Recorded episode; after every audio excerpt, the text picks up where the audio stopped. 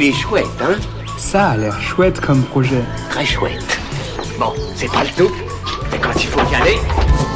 Ce que je trouve trop chouette, ce sont les expériences insolites. Ce que je trouve encore plus chouette, c'est qu'on peut en vivre même sans partir trop loin.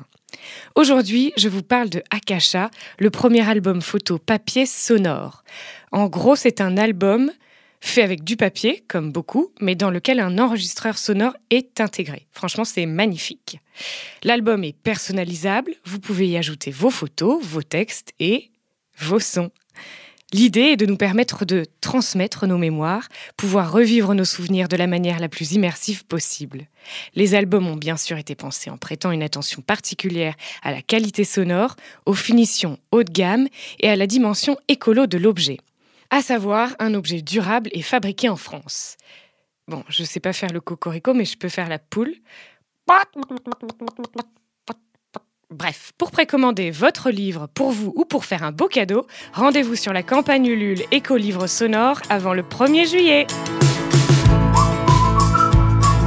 Il est chouette, hein? Il est très chouette ce projet, oui.